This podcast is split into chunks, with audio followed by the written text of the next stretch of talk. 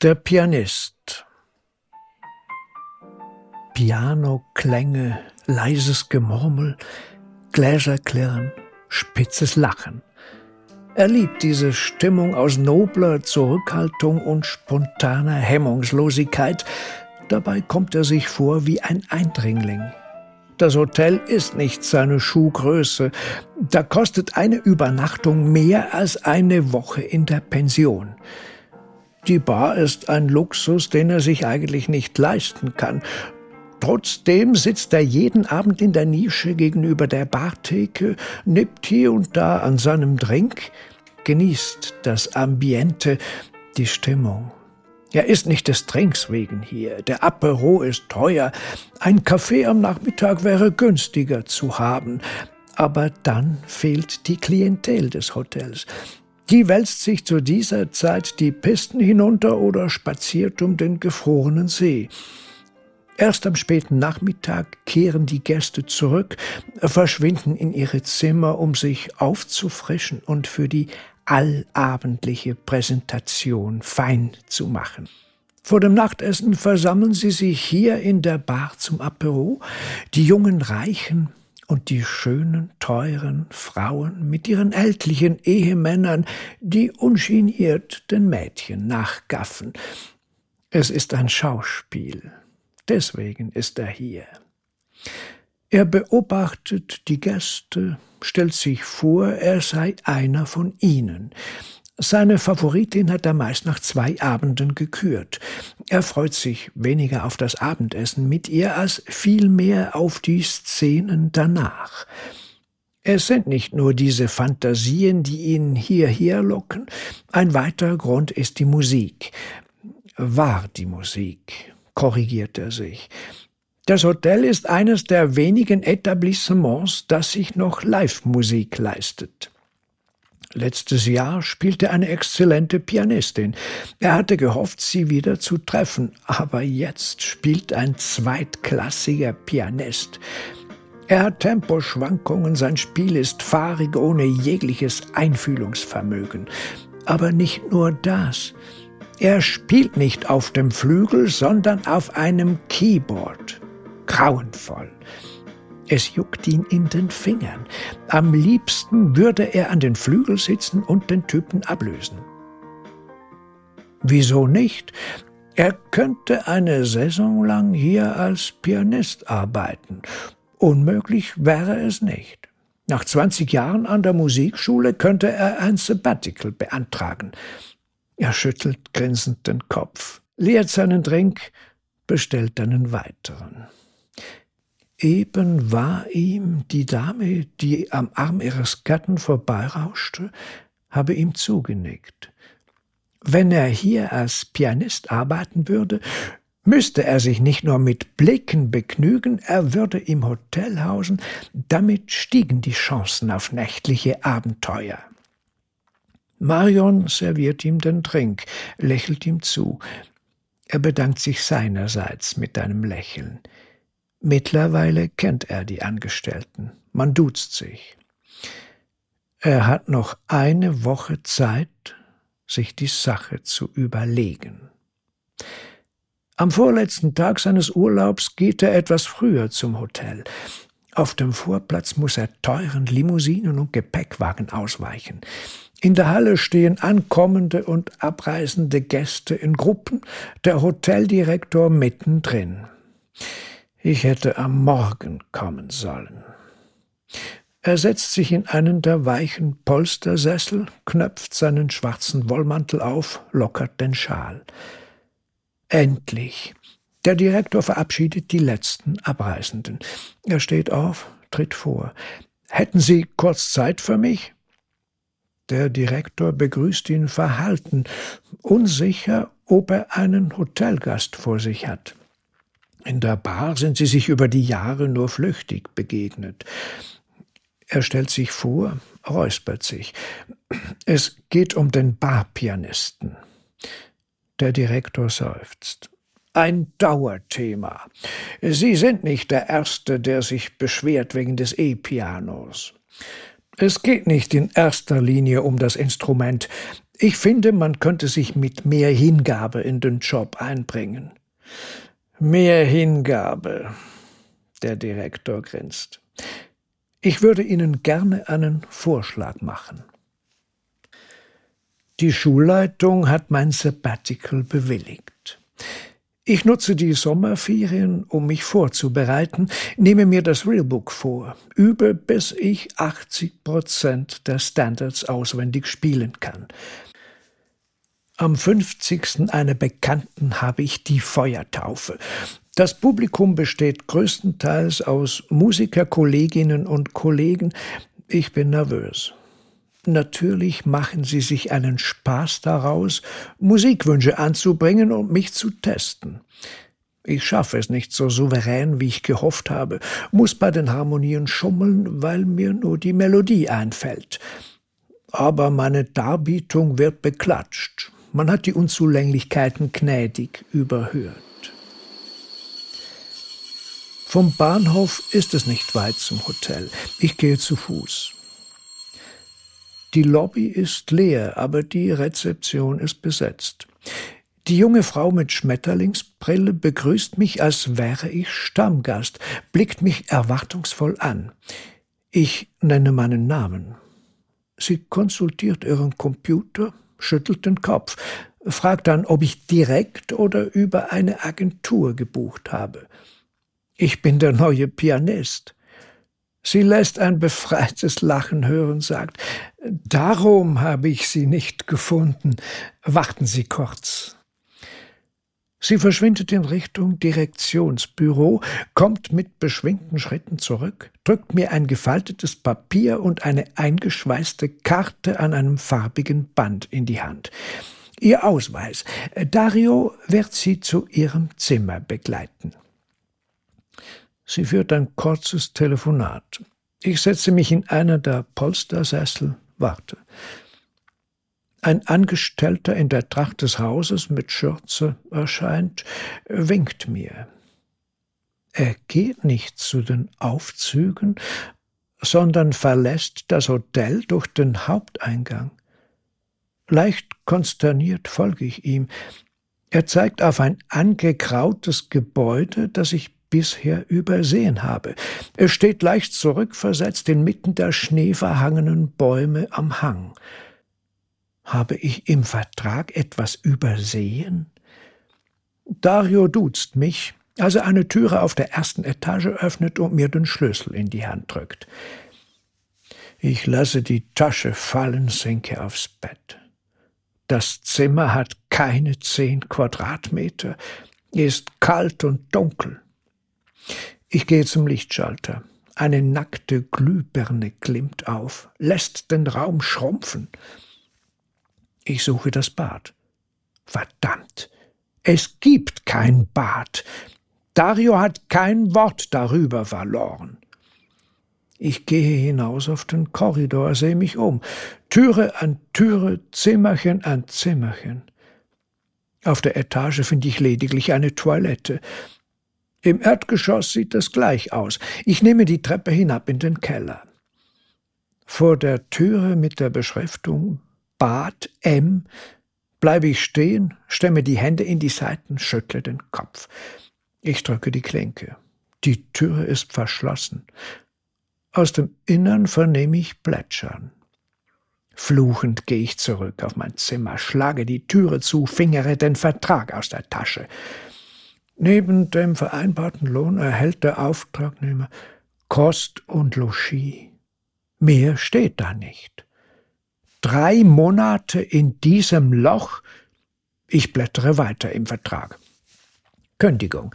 Ein Austritt aus diesem Arbeitsverhältnis ist nur möglich, wenn ein adäquater Ersatz organisiert wird, der zu gleichen Bedingungen den Vertrag übernimmt. Ein adäquater Ersatz. Kann diese Bedingung nicht eingehalten werden, ist ein Austritt aus dem Vertrag nur mit Schadenersatz möglich.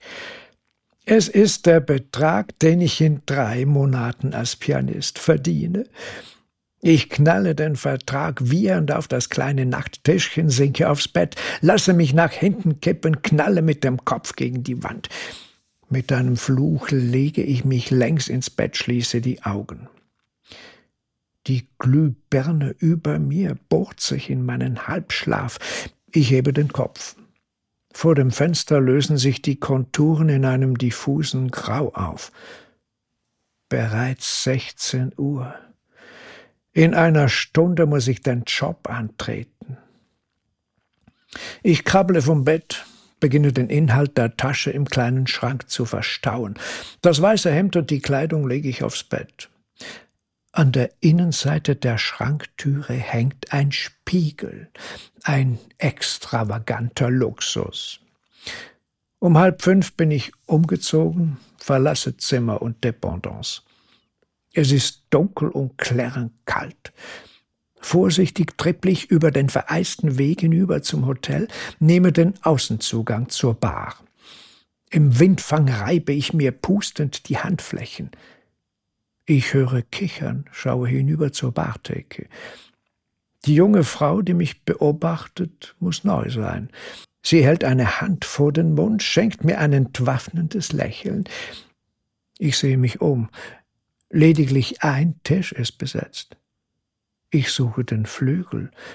Er steht nicht am Ort, wo ich ihn erwartet habe, sondern wie vergessen neben der Theke.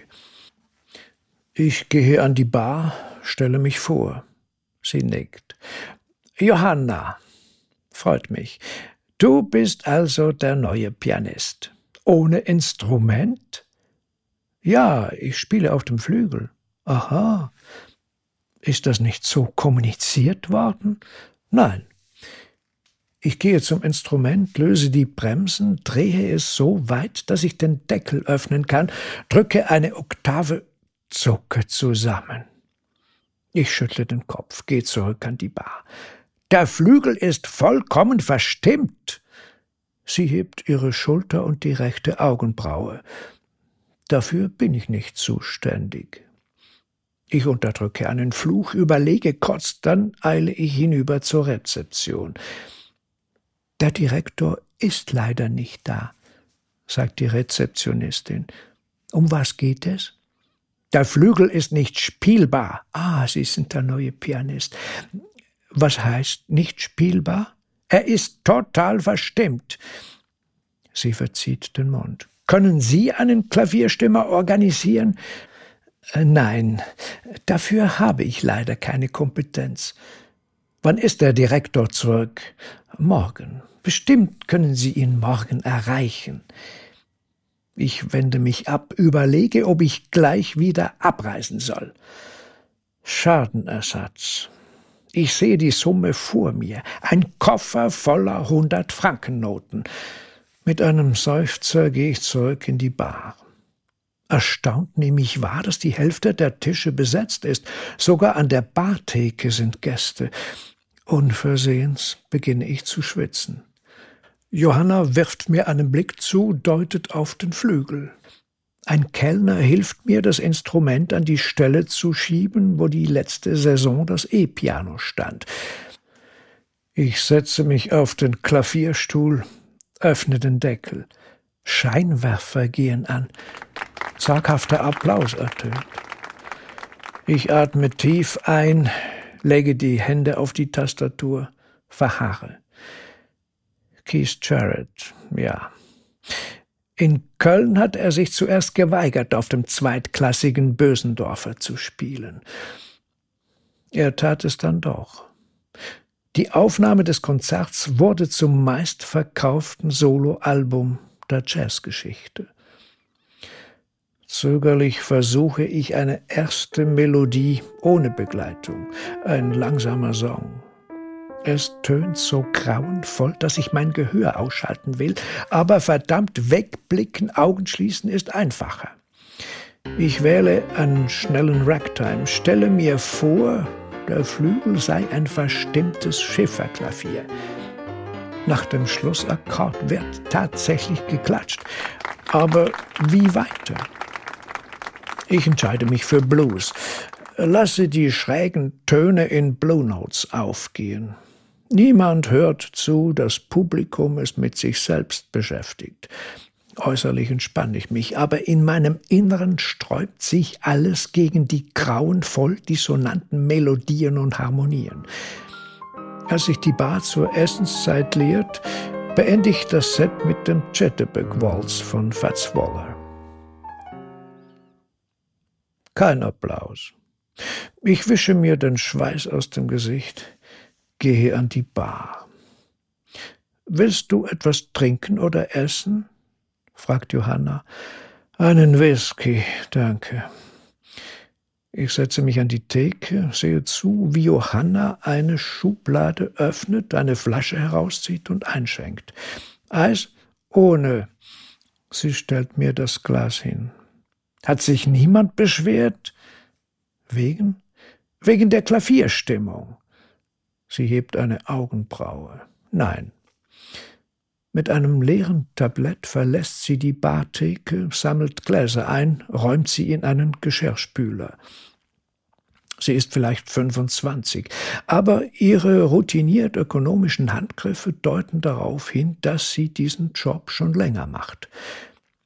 Wohnst du auch in der Dependance? Frage ich vorsichtig. Nein, um Himmels willen, da drüben würde ich depressiv. Sie dreht sich zu mir. Ich hause mit meinem Freund zusammen im Dorf. Ich nehme einen großen Schluck. Mit dem Zimmer würde ich mich irgendwie arrangieren. Ich habe schon an schlimmeren Orten gehaust. Aber ein verstimmter Flügel. Ich könnte ihr nachfühlen, sagt sie mit gespielter Anteilnahme. Ich drehe das leere Glas zwischen den Fingern, verfolge, wie sich das Lokal wieder füllt. Johanna nickt mir zu. Ich setze mich an den Flügel. Ich beginne mit einer Monk-Nummer. Bei seiner Harmonik fällt die schräge Intonation weniger auf. Eigentlich habe ich mir für den späteren Abend Balladen vorgenommen, aber das kann ich vergessen. Ich lande wieder beim Ragtime. In den kurzen Pausen wird sogar gnädig applaudiert. Gegen 22 Uhr mache ich eine größere Pause. Die Bar ist belagert. Ich gehe vor die Türe, brauche frische Luft. Das Schneetreiben lässt mich nur kurz verweilen. Ich fliehe zurück in die schwüle Wärme. Auf dem Flügel steht ein Trink. Ich suche Johannas Aufmerksamkeit, deute auf das Glas. Sie lenkt den Blick in die Raummitte. Dort sitzt eine Frau allein am Tisch, lächelt mir zu. Ich lächle zurück, hebe das Glas, nehme einen Schluck. Whisky, aber ein Single Malt, nicht das billige Destillat von vorhin. Ich setze mich an den Flügel, blicke unauffällig in ihre Richtung. Sie ist älter als ich. Aber für ein größeres, luxuriöses Zimmer würde ich, ach scheiße, ich beginne das dritte Set. Um halb zwölf beschließe ich es mit einem Song von Miles Davis. Komme mir vor, als verübe ich ein Sakrileg. Ich blicke in den Raum, suche die Frau. Unvermittelt kann ich mir ein Grinsen nicht verkneifen. Die Dame sitzt nicht mehr allein am Tisch. Das letzte Set spiele ich, weil es so im Vertrag steht. Niemand hört mehr zu, niemand applaudiert. Um eins klappe ich den Deckel des Flügels zu, verabschiede mich von Johanna. Die Bar hat sich geleert. Nur in einer Nische im Hintergrund wird noch gefeiert. Ich schlingere mit meinen Lackschuhen durch zehn Zentimeter Neuschnee, komme zitternd in der Dependance an, renne Arme schüttelnd hinauf in mein Zimmer. Um zehn stehe ich auf, gehe hinunter ins Bad. Es ist frei. Ich stehe eine halbe Stunde unter der Dusche. Frühstücken. Ich habe einen Bärenhunger. Wo kann ich ein Frühstück kriegen? Im Vertrag steht lediglich Kost und Logis. Das Papier, das mir die Rezeptionistin neben dem Mitarbeiterausweis in die Hand gedrückt hat. Ich finde es in der Manteltasche. Rauchen und Kochen im Zimmer ist untersagt. Nach weiteren Einschränkungen und Verboten finde ich tatsächlich den Hinweis Essen im Personalaufenthaltsraum zu Zeiten, die vollkommen absurd sind. Frühstück von 6 bis 7.30 Uhr, Mittagessen 11.30 Uhr, Abendessen, wenn ich spielen muss. Ich knölle das Papier zusammen, werfe es gegen das Fenster, sehe das Glas in tausend Scherben zersplittern. Kurz vor Mittag stehe ich in der Lobby. Ja, der Direktor sei noch da, erklärt man mir. Ich atme auf. Man lässt mich warten. Um zwölf ruft mich die Dame, deutet nach hinten. Ich spute mich. Der Direktor ist gerade im Begriff, sein Büro zu verlassen. Er schenkt mir einen kurzen Blick, schließt hinter sich die Türe. Wie kann ich dienen? Der Flügel. Ah ja, ich erinnere mich. Sie sind der neue Pianist. Ja, der Flügel ist nicht spielbar. Was heißt nicht spielbar? Total verstimmt. Er ist in einem erbärmlichen Zustand. Der Direktor nickt. Ich werde es dem technischen Leiter mitteilen. Kann ich es ihm selbst sagen? Die Sache eilt. Nein. Aufträge nimmt er von mir entgegen. Bis wann ich werde mich darum kümmern. Der Direktor schiebt sich an mir vorbei, bespricht sich kurz mit der Rezeptionistin, eilt ins Freie. Scheiße. Ich frage nach dem Personalaufenthaltsraum. Die junge Frau mit der Schmetterlingsbrille erklärt mir den Weg ins Untergeschoss. Schon im Korridor empfängt mich Zigarettenrauch. Ich öffne die Türe, stehe im Qualm.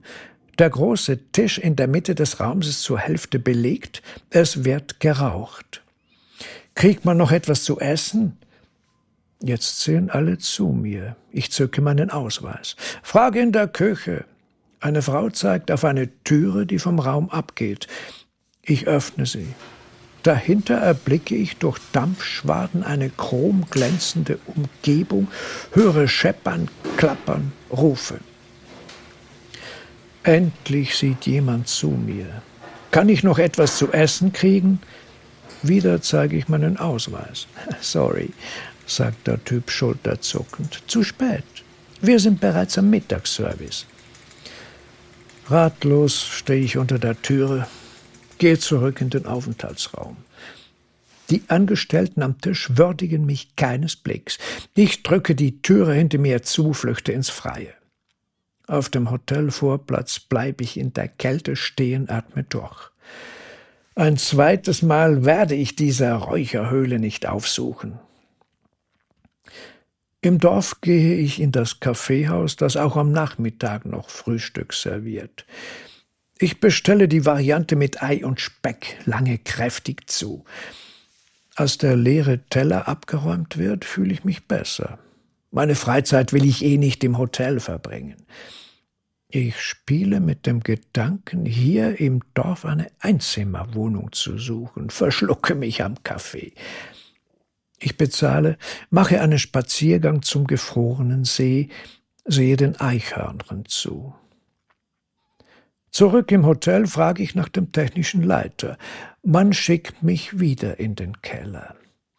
Ich finde ihn in der Lüftungszentrale. Vier Männer stehen vor einem großen Tableau mit leuchtenden Knöpfen und Anzeigen.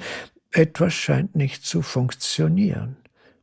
Mein Problem kommt mir inmitten der Rohre und Regler unversehens fehl am Platz vor.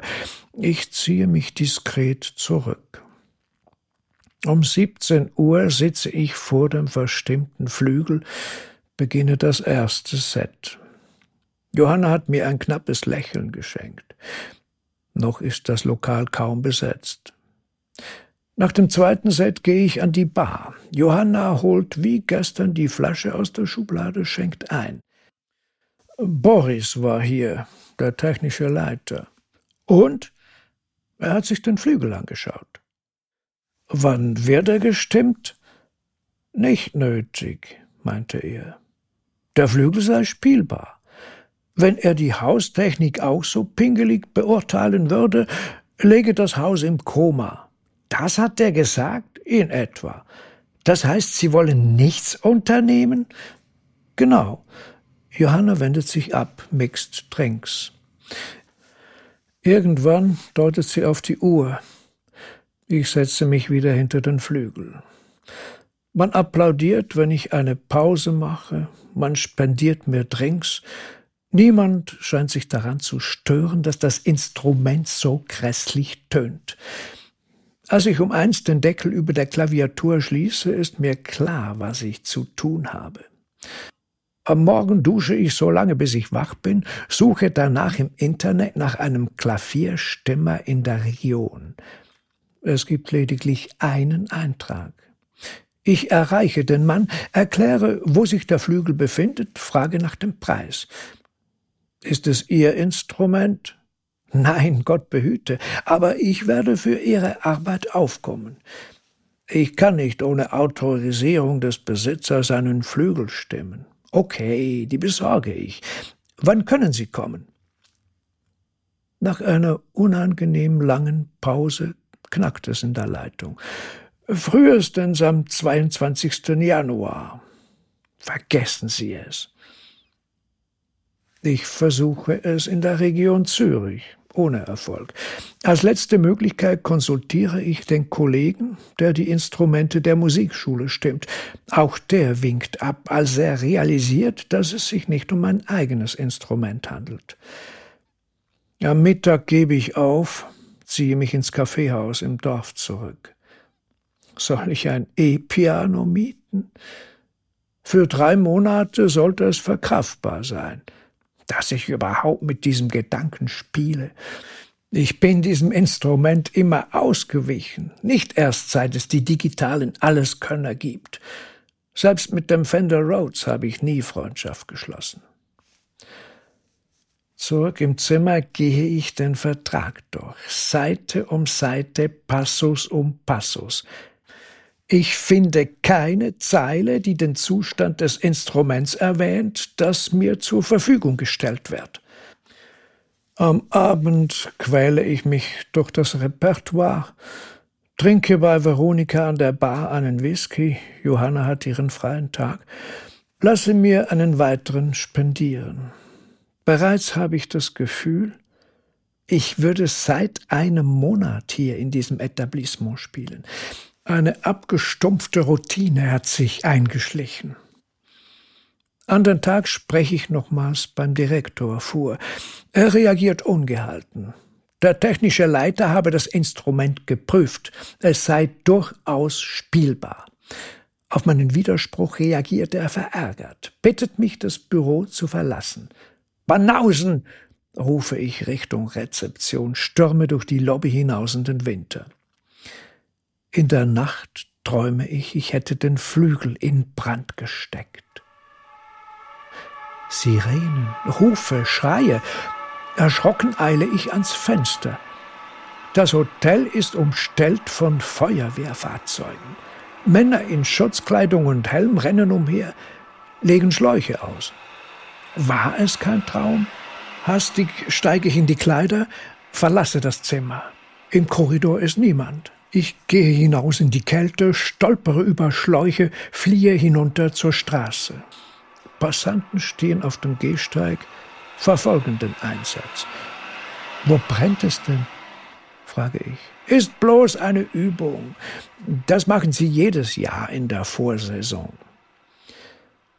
Auf dem Weg ins Dorf komme ich am Eisfeld vorbei. Jüngere und Ältere ziehen ihre Runden. Ein Unfall könnte mich retten. Ich sehe mich übers Eis flitzen und in die Bande knallen. Oder einen Schlitten mieten und unglücklich stürzen oder Unvermittelt erinnere ich mich an den Passus im Vertrag, der mir aus Sicherheitsgründen jegliche Wintersportart verbietet. Weil ich keinen Sport treibe, habe ich diese Einschränkung akzeptiert.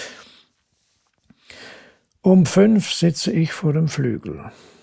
Johanna ist wieder da. Sie kommt zu mir, fragt, ob ich zuerst einen Whisky brauche. Ich sehe sie erstaunt an. Es ist halb sechs. Die Gäste wundern sich, wieso du nicht spielst. Verwirrt nicke ich, schalte mein Gehör aus, beginne zu spielen. Erstmals wage ich mich an die Balladen.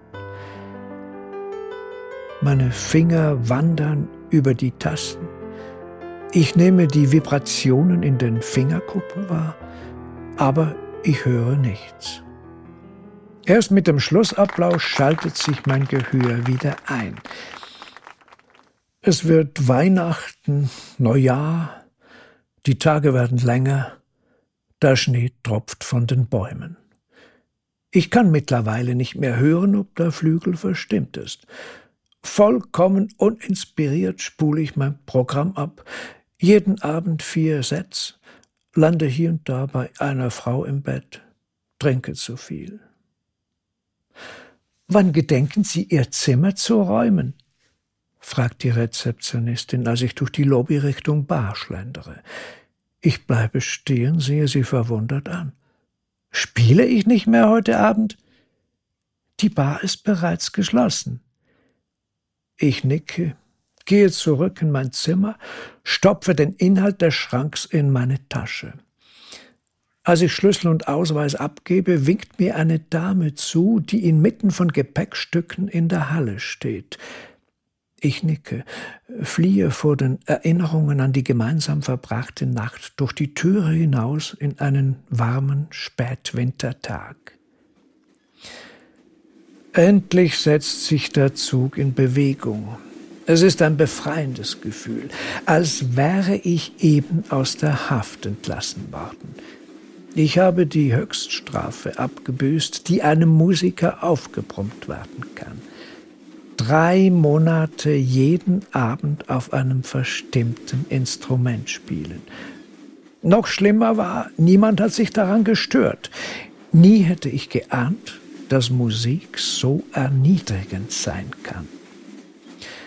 Erstmals freue ich mich darauf, wieder an die Musikschule zurückzukehren und ganz selbstverständlich auf einem gestimmten Instrument zu spielen.